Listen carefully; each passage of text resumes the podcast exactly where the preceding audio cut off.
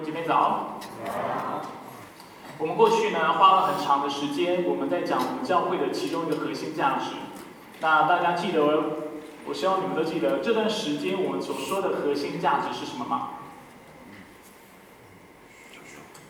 上帝的宣教。所以到目前为止，我们已经讲了两个关于教会的核心价值。第一个价值讲到上帝的福音。那这一个月我们基本上都在讲上帝的宣教。那希望透过不同的讲员、不同的宣教士、不同的切入点，大家对上帝与宣教的心意，对普世教会在啊广传大使命的这样的一件事情上面有更深的理解。那今天呢，我们要来谈论教会的第三个核心价值。那今天我们要来看的就是上帝的荣耀，他的荣耀。在今天，我们要既有一段我们非常熟悉的经文，一起来学习有关这方面的教导。那乍看之下，今天的经文也许看起来跟上帝的荣耀没有直接的关系，但是等等一下，当我继续解释的时候，你就会清楚看到，其实这个关系是非常密切。那在这里，我想要再次鼓励在焦点基督基督教会的每一个弟兄姐妹，我们希望来到这里的每一个人。都能够真认识耶稣，而这个认识，我们也常说，不是只是一个在头脑上、在认知上的一个认识，但是也是一个在关系上的认识。愿我们在座的每一个人都能够不只知道耶稣基督是谁，但是下定也下定决心要来跟随他，来要来效法他的样式，而且一生的来荣耀他。而荣耀就是我们今天要来看的主题。那首先呢，我们要简单的来定义或解释一下什么叫做荣耀上帝。在去年我们一整年在周报上面，我们放了星辰要理问答。今天我们要一起来看第六个问题。第六个问题问到我们要如何荣耀上帝？那这个问题非常重要，它的答案也非常重要，因为我们常常作为基督徒，我们常说我们要来荣耀神。但是当你实际去想的时候，或者是当我实际去问弟兄姐妹什么叫荣耀神的时候，我常常发现大家是讲不出来。我们并不知道这个荣耀神这件事情是应该用怎么样的方式来体现出来。而在这里，他清楚的让我们看到是四件事情，有四个动作。首先，他说到我们要借着以上帝为乐，这是第一件事情，爱他，信靠他。并遵行他的旨意、诫命和律律来荣耀他。我再说一次，我们怎么样来荣耀上帝？借着四个非常基本的动作。第一，我们要享受上帝。这里说以上帝为乐，英文其实就是 enjoy God。第二，要爱他。第三，信靠他。第四，简单来说就是顺服他。所以，我们先来看第一。要以上帝为乐。如果你是一个基督徒，你想要荣耀上帝的话，你要先问你自己：你是否享受上帝的同在？你是否渴慕而且喜欢来到他的面前读经、祷告、亲近他？如果你觉得上帝的话语是非常枯干的，上帝的同在或者祷告是非常无趣的，那我必须告诉你，你离荣耀上帝还有一点距离。但是这点距离是耶稣是圣灵能够帮助你，你需要来到圣灵面前，求圣灵来帮助你，使你能够以上帝为乐，使你能够享受他，使你来到他的面前的时候，当你打开圣经的时候，你心里面你的心跳是加快。我不是在夸张，是兴奋。而当你读每一字每一句的时候，你知道这不是只是白纸黑字，但就是那爱你的天赋在对你说话。希望每一个人的心都能够被上帝眺望，使我们来享受它。第二，也说到我们要来爱他。过去我跟大家分享过，我们要怎么爱？要尽心、尽力、尽力爱主我们的上帝。那我每次讲到这个界定，我都为大家界定这句话的意思。那今天我更简短的啊来界定这句话的意思：尽心、尽心、尽力，基本上就是尽我们全人的意思。尽我们的智性、我们的理性、尽我们的情绪，还有一切的资源来爱他。第三，讲到信靠他，我们在教会当中也常说，相信耶稣不是只是一个概念，相信耶稣是一个依靠，是一种生活的态度。是在每一天的生活当中不依靠自己的力气、力量，但却是依靠圣灵的大能，依靠他所赐的才干、所赐的恩赐、所赐的喜乐、所赐的圣灵的果子，还有各样的服饰的力量，使我们能够向前迈进。而第四，就说到我们需要遵行神的旨意，要顺服上帝。那大家其实过去也都听过我分享的。分享过啊，我自己的呃服饰的经验。我在刚成为传道人的时候呢，我最主要的服饰岗位是敬拜团的主领，跟现在的启明弟兄一样，祝福他以后能够成为一个主任牧师。啊，那我过去呢，在敬拜团的时候呢，啊，因为在敬拜团，其实我们常常要教弟兄姐妹怎么啊弹奏，怎么唱歌，然后乐队跟歌手当中之间要怎么配搭。但是啊。当我开始担任敬拜团的负责人一段时间之后呢，我发现一件事情，就是我发现许多弟兄姐妹他在台上会非常热衷、非常热情的敬拜，他口中所唱的歌词会说：“主啊，我愿意来敬拜你；主啊，我愿意来荣耀你。”结果一下台之后，我发现其实他们的生活、他们行事为人、待人处事的态度、方式等等，完全跟圣经是不一样的。好了，完全太严重了，蛮多地方跟圣经是不一样的。但是也是因为这样的一个观察，我突然发现，如果是这个样子的话，我们所说的敬拜跟荣耀上帝，其实对我们的生命是没有帮助的，反而是有亏损的，不是吗？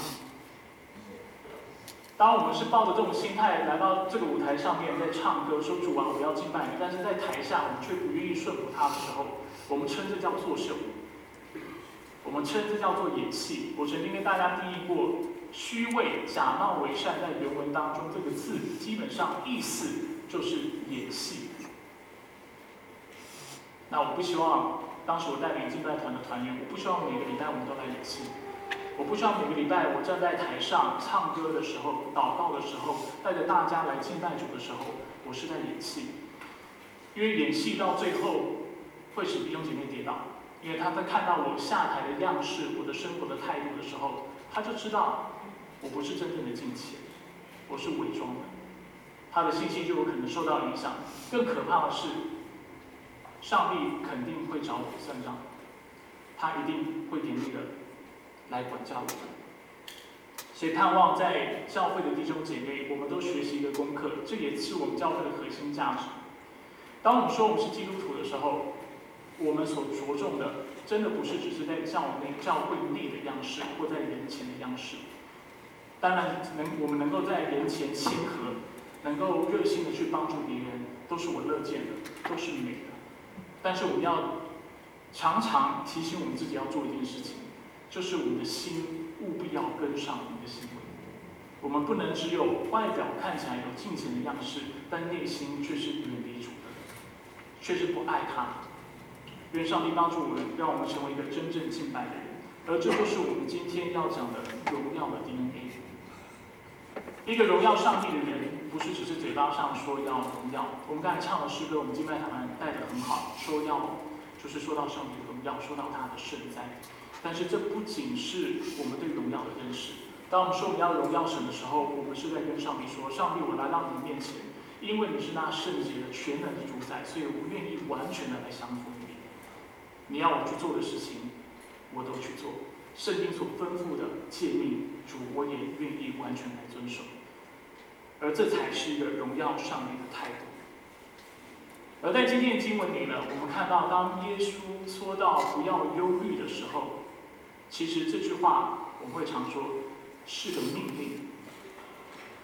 那当然，很多刚信主的朋友们，或者是啊。慕道友们听到这样的一个说法，都会觉得很惊讶。如果不要忧虑是个命令的话，那有多少人是能够遵循上帝的诫命？尤其最近，对不对？我们看到疫情对美国的影响，你问我担不担心？我一定第一个跟你承认，我是担心的。所以我们要问一个问题：是否所有的担心、所有的担忧，都是不符合上帝心意的？都是违背今天的经文所说的，这是我们首先要厘清的。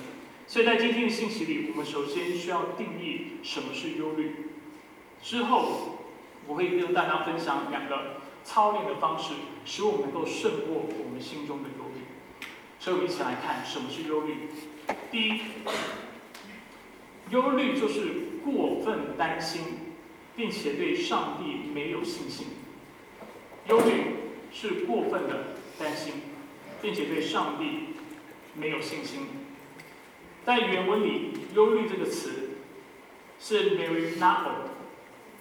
那除了“忧虑”这个字，也可以被翻译为焦躁不安或过分担心，就像我们这里所写的。那我们喜欢“过分担心”，因为简单明了。那在这段经文里，忧虑指的不只是担心，但却是因为担心而开始经历心里的恐慌和恐惧。那其实，在中文的语境里，当你去查字典的时候，你会发现忧虑跟忧愁其实定义上面是不同的。忧愁指的是在面对眼前的事情的时候，你会感到啊，就是发愁，你会感到忧心。但是忧虑呢，指的是面对未来的不确定性，你会感到非常的担心。而在这里，经文所指的是忧虑，而不是忧愁。那为什么要做这样的区分呢？原因是因为在圣经当中，我们会看到耶稣会忧愁，但是他不会忧虑。那忧虑是跟未来有关的。等一下我们继续说，呃，探讨，你就会看，啊，就会明白我的意思。所以换句话说，担心是人之常情，是我们爱人、关心人的表现。如果我们的孩子品性不好，我们担心是合理的。如果我们的身体健康是有问题的，担心也是正常的。面对新冠状病毒的疫情，可能也会使我们对家庭、亲友、教会产生担忧。而我们这样的状况，其实某种程度上是被允许的。但是，当我们的担心成了过分担心的时候，我们就是在忧虑。而我们就是得罪神。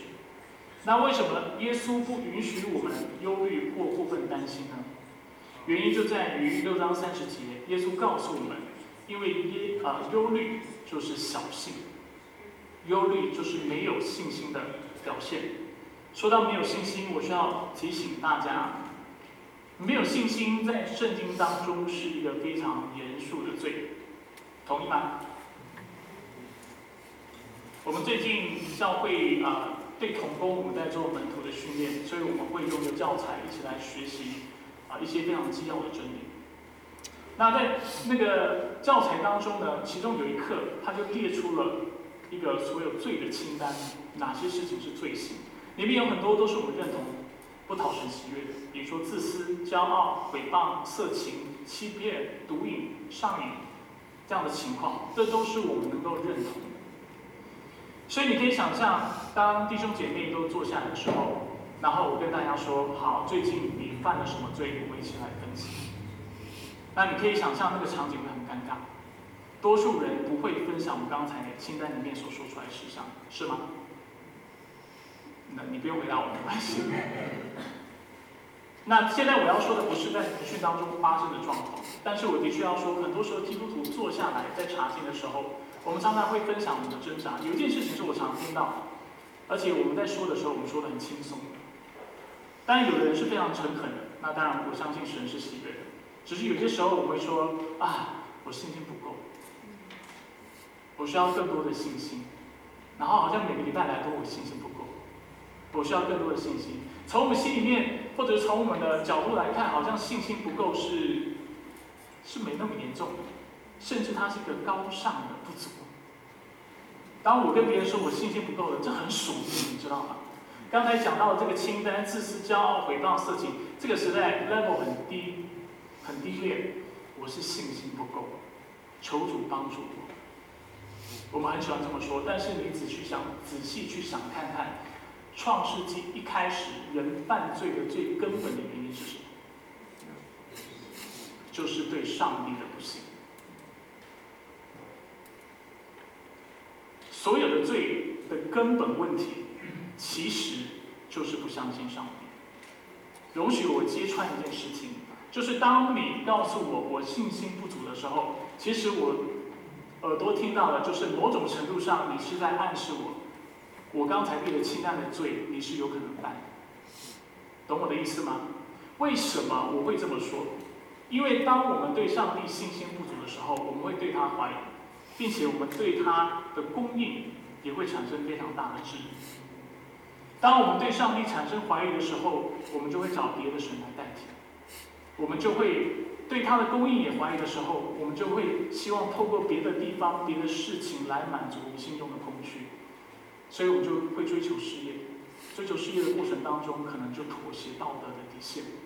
我们可能会想要赚更多的钱来满足我们，而赚更多钱的过程当中，使我们变得贪财，或者在工作压力、生活压力非常大的时候，你为了在压力当中能够找到抒发疏解，你就会沾上不同的瘾，这是必然会发生的事情，因为我们不依靠上帝，却想要从上帝之外的地方去得到帮助，去得到满足。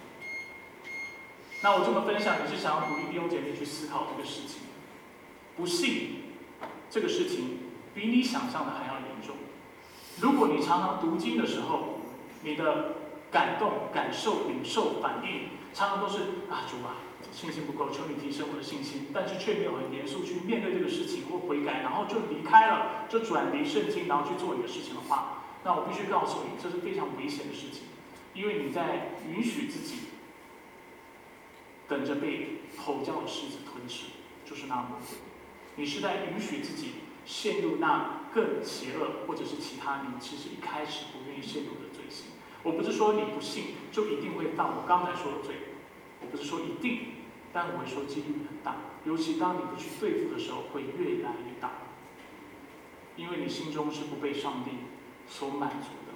所以为什么忧虑是罪？大家能够明白吗？忧虑是罪的缘故，会过度担忧的缘故，就是因为我们不相信上帝掌权，我们不相信他的大能、他的看顾、他的供应能够满足我们的需要，所以我们心里就担忧。最近我们会发现，不管在 Costco 或是就是美国的各地，我们都会看到很多的华人，其实也有不是华人的。对不对？我们就是非常疯狂的采购、囤积。那为什么？因为当你心中没有神，或者是你没有信仰的时候，或上帝在你心中不是最重要的时候，你其实是没有保护的。在你生命当中，那最高的、那至高的那位神是不存在的，对不对？没有人比你有能力，没有人比你有智慧，没有人比你更良善。在你的世界当中，就是你自己最良善。你自己最有能力，你自己最能掌控一切，所以你就想要借着自己的能力去面对一切，但是越面对你越担忧，而且你会过度反应。原因在哪里？因为那至善至美至高的上帝，并没有在我们心中做王掌权。不是他不行，是我们不愿意。所以忧虑是过分担心，而过分担心是不讨神喜。当然，我们不能停在这里。你要看，那我们怎么克服我们心中的忧虑？所以，透过今天经文，我想给大家两个方法，两个方式操练的方式。第一，我们是要认识上帝的爱和护理。第一个操练，就是在认知上做调整、做练习，常常提醒自己，上帝的爱还有上帝的护理。对爱这个概念，我们是非常熟悉的。但是护理是什么？护理是一个啊神学的词汇，是从英文的 providence 搬过来的。那 providence 这个字呢，是从两个拉丁文来的，是 video，video 就是看见，pro 这个字呢，就是预先之前。所以 providence pro video 的意思呢？就是预先看见、遇见的意思。所以，当我们说上帝的护理，或上帝是会护理我们的，我们的意思就是说，上帝是一个全知的、全知全能的上帝。他不止创造我们，而且他在创造的时候，他就看见了我们的需要，并且他凭着他大能的恩手托住我们，托住万有，并且他供应所有万物在生存上面的基本需要，甚至其他需要，当然这要看不同的状况而定。而旧约圣经有一节经文称上帝的名字为耶和华以勒，大家听过这个词吗？以勒的意思是什么？预备。但是以勒又另外一个意思，其实在原文当中，以勒最直接的翻译是上帝看见。那在原文当中呢，看见跟预备是同一个词，为什么？因为上帝看见了，他就被必必啊，他就必预备。所以这也就是护理的意思。上帝看见了他知道的事情，他就一定会供应，一定会预备。在我们的宗派当中，有一个非常重要的奠基文件，我们称它为海德堡要理问答。在第二十七个问题，它是这样定义上帝的护理。他说：“你所了解的上帝的护理是什么？”答案：上帝用无所不能、无所不在的能力，犹如用他的手一样，托住天地万有，并且管理他们，以致一草一木、天晴下雨。丰年荒年、饮食起居、健康疾病、富足贫穷，一切都非偶然发生，都而是出于上帝之手。我看见这一切都是出于上帝的意志，不止他创造，他看见，他看见，他并且要护理、供应，用他大能的手托住世界的万有。二十八问：我们知道上帝创造万有，并一直借着护理之功维系万物，有什么益处呢？答案：我们可以在患难中忍耐，在顺境中感恩。对于将来临到我们的一切，能坚定的信靠信实的天赋上帝。任何受造物都不能使我们与他的爱隔绝，因为万物都在他的手中。他若不许，他们动也不能动。你有看到这个信心是多大吗？所以有些时候我们在祷告的时候，或者基督徒会用这样的词，我们会说我们动作。对不对？存留都在于神。今天我们能够有气息、有生命，我们能够服侍，甚至我们死亡，都是上帝的旨意，都在他的手中。甚至疾病。那这样的概念，也就是今天经文的重点。耶稣告诉我们：不要为你们的生命忧虑吃什么、喝什么，或为你们的身体忧虑穿什么。生命不胜于饮食吗？身体不胜于衣裳吗？对当时耶稣就是在地上的那个时代，其实很多人是非常贫穷的，他他们是连基本的饮食、基本的衣着都是没有的。但是耶稣对他们要求却很高，他说：“你们不可以忧虑，你们不可以过度担心这个状况。”那为什么耶稣要这么说？在这个经文当中，耶稣清楚的看到：难道你忘了你的生命跟你的身体是从哪里来的吗？你忘了是谁创造你的吗？你忘了你能够有气息，能够有体力，能够干活等等，这一切都是从神而来的吗？如果神都愿意把生命、身体给你，你担心吃的，担心衣服吗？难道他不会供应你吗？而耶稣接着就用两个比喻来让我们清楚的看到，饮食的事情也好，衣裳衣着的事情也好，我们都不需要担忧。他说：“你们看看天上的飞鸟。”也不种，也不收，也不在仓里存粮。你们的天赋尚且养活他们，你们不比飞鸟贵重的多吗？那当然，这个比喻是非常浅显易懂的。耶稣指出，小鸟没有像人类一般的智慧，它没有，它不具备农业生产的能力，它不会耕耘，它不会收割，它也不像人类知道怎么未雨绸缪，去盖仓库仓粮，然后去啊去存自己的粮食。但是耶稣问问他的门徒，也在问我们，但是他们不是活得好好的吗？耶稣提醒我们，如果上帝都愿意如此看顾、供应天上的飞鸟，更何况我们这些按着他的形象所造的人，他岂不要供应我们？在六章二十七节，耶稣回到了他不要我们忧郁的核心论述。他说：“我们哪一个能借着忧郁时寿数多加一刻呢？我们当中能够因为忧虑长生不老的举手。哎，有一个举手。那当然，我知道弟兄是跟我开玩笑的。我们都知道，忧虑没有办法加长你的寿命，甚至如果，甚至我们都知道，当我们过度担忧的时候，大概寿命减短的几率会高一点，不是吗？那当然，这是一个否定句。耶稣很清楚让我们看到，没有人能够做到这个事情，所以你干嘛浪费你的时间过度担忧？对你的生命是没有帮助的。接着他讲到我们的衣着，六章十八到二十九节，何必为衣裳忧忧虑呢？你们想一想，野地里的百合花是怎么长起来的？它也不劳动，也不纺线。然而我告诉你们，就是所罗门极荣华的时候，他所穿戴的，还不如这些花的一朵。所以耶稣呃接着要门徒的目光放在野地上的花朵，而在原文当中呢，这里指的不只是一朵花朵，但是却是许多的花朵。耶稣说：“你看这些花既不劳动也不纺线，但是它不是也长得这么绚丽吗？”中文在这里，它把花朵翻译成百合花，但是在原文里，它其实是可以指各样在野地上面的花。那我在投影片呢，我给大家看两个照片。呃，这是希腊的银莲花，那有的学者推测有可能是长得像这样的花朵，长在野地野草当中，或者是罂粟的啊秋牡丹，是长这个样子。耶稣耶稣在这里很清楚指出，就是所罗门及荣华的时候，所罗门就是以色列历史当中最富有的国王。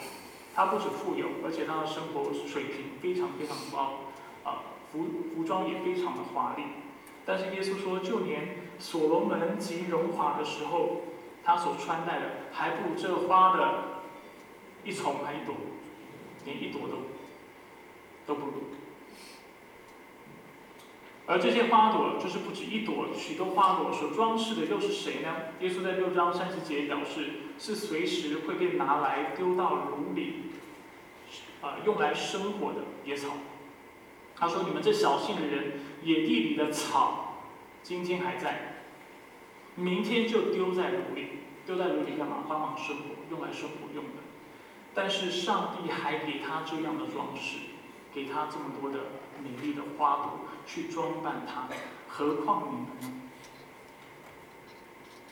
如果上帝连野草、野花都愿意看顾，更何况是他最尊贵的创造就是我们？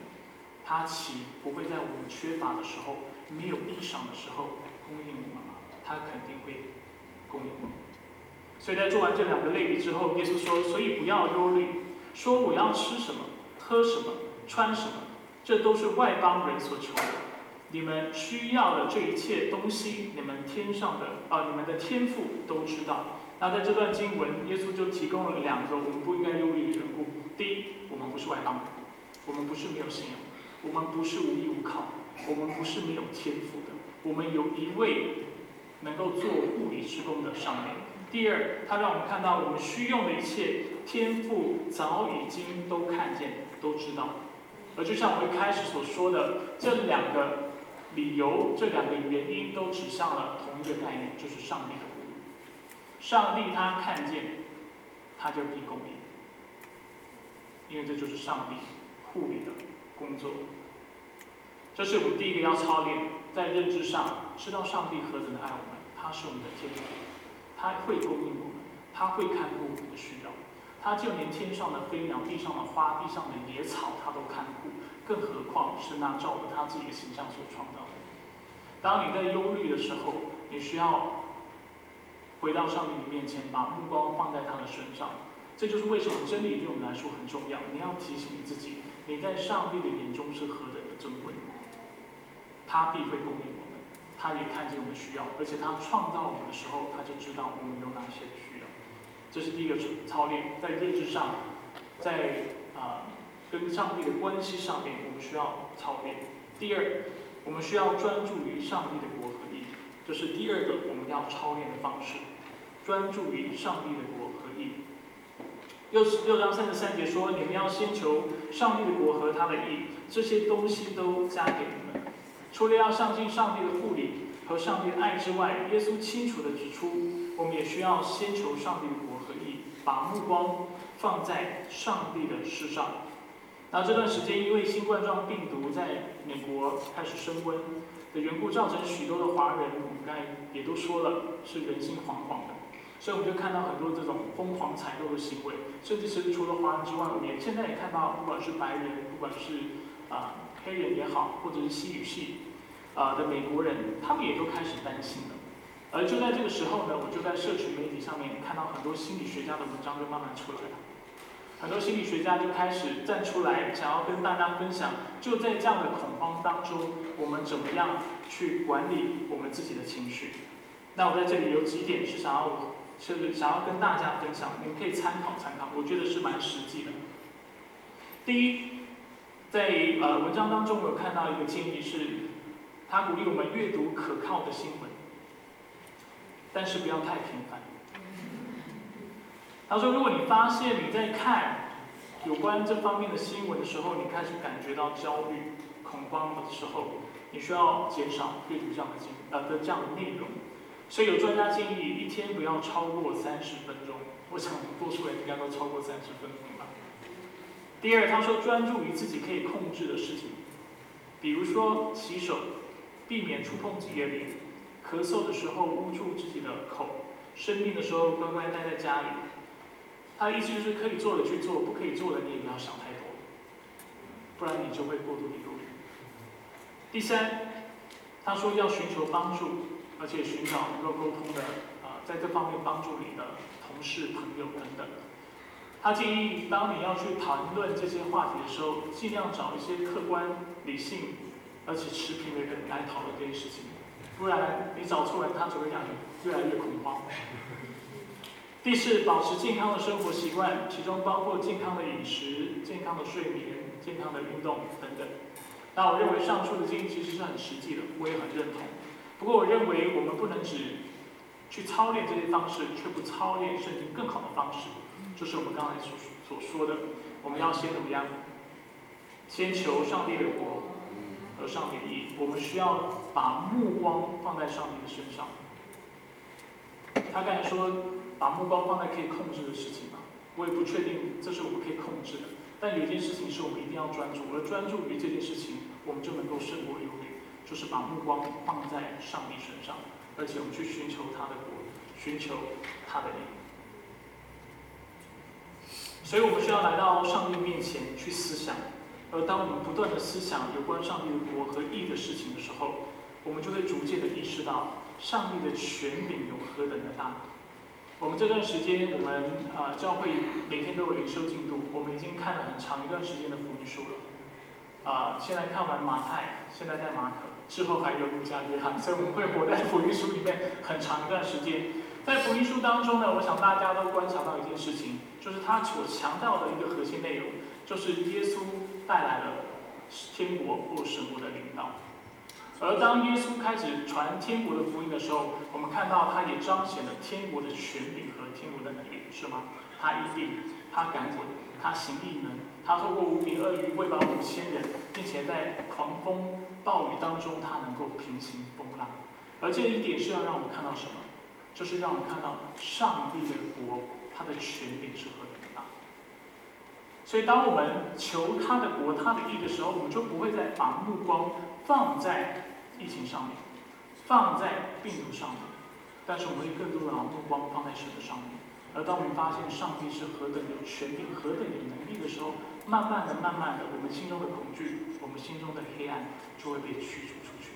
所以这是第一点，这是一个非常实际的一个建议。第二，当我们先求上帝的国和上帝的义的时候，我们会发现，比起忧虑，其实有更多的事情是值得我们花费时间和精神去关注。譬如说，与其花时间、过多的时间去阅读关关于肺炎的新闻，不如多花点时间读经。然后，或者是去读一些能够见到自己的书籍。与其脑袋瓜不断的去担心肺炎会怎么样威胁到家人的安全，不如花点时间思考我们如何帮助自己的孩子更认识上帝。与其跟其他人讨论病毒背后的舆论，我们不如花更多的时间来构思讨论我们怎么帮助周围的人。然后帮助他们来认识上帝。与其坐在床上不断的去想东想西，担心自己未来的安危，我们不如好好睡个觉，相信上帝的主权。所以，什么叫做相信上帝的国和上帝的义？圣经当中有一个非常好的解释，就是主祷文的前三个祈求。我们在天上的父，愿人都尊你的名为圣，愿你的国降临，愿你的旨意行在地上，如同行在天上。三个意。所以，当我们说要先求神的国、神的意的时候，是什么？第一，我们希望上帝被尊崇；第二，我们愿意他的国降临，他的主权能够贯彻在我们当中；第三，我们希希望他的旨意能够成全。就是他的意。我们希望不止他的意是在天上，或者在圣经当中是能够被读到的、能够被理解的。我们希望看到他的意也被落实在这个世界当中。而上帝的公义怎么被落实呢？一方面，有些时候上帝会自己做工，但是更多时候在圣经当中，他清楚的让我们看到，他期盼我们加入他神国的工作，而我们去活出他的意，活出他的。所以你问我什么是寻求他的国、他的义，基本上就是主导文前面这三个祈求。所以，亲爱的弟兄姐妹，愿我们每一个人都能够一心的成为荣耀上帝的基督徒。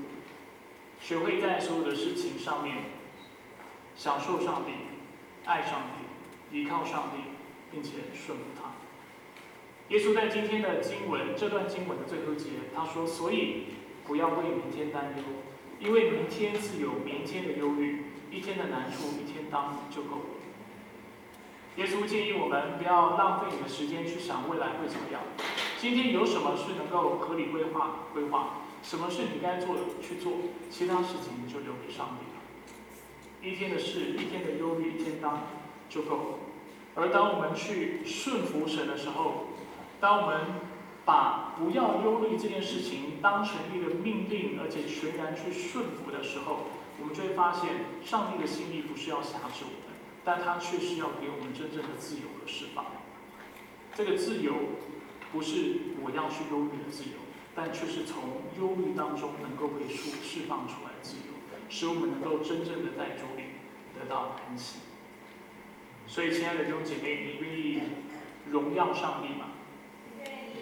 如果你愿意荣耀上帝的话，你就需要学会顺服他。那你愿意顺服他吗？愿意。求主帮助我们，起来祷告。你们太配合，我突然不知道怎么做。我们一起来祷告主，感谢你，谢谢你透过今天的经文提醒我们，提醒我们在生活当中，我们必定会有一些事情使我们担心，使我们担忧。但是你的确清楚的劝导我们，教导我们，命令我们，我们却不能过度过分的担心，因为过度担心是不相信你的主权，是不相信我们有一位阿妈父，他深爱我们。而且他护理之功要维护我们、托住我们、帮助我们、供应我们。所以，主，我们来到你面前，主，你来帮助我们，求你帮助我们来相信你。主，我不愿意看到对你小信或不相信，好像是一个不重啊，没什么大不了的罪。求你挪去我们的实心，让我们清楚看到不相信你是一切罪祸的根源。帮助我们。让我们从心里愿意相信，而且实际的操练相信。主，我们也祷告，求你在这么多的生活当中，这么多挑战和困难的时候，主，我们能够知道怎么样操练、认识你、认识你的护理，并且专注于上帝之国的事。让我们能够更多求你的国，求你的义，让我们从心里能够尊你的名为圣。让我们从心里愿你的国降临，也让我们从心里不只愿意看到主你超然、超然的设立你的宝座在我们当中，但是主也看到你在我们心中转化我们、改变我们，使我们也去落实你的公义。求你透过今天的经文对我们心说话，我们不愿意浪费我们的生命，我们的生命是宝贵的，是你所赐的，时间也是宝贵的，也是你所给的。用我们用我们的时间，用我们的精神，主都是用在道路上，用在那有意义的事情上，用在那天国的事上，用在那有永恒价值的事情上。求你帮助我们，感谢你。以上祷告是奉靠主耶稣基督的圣名求。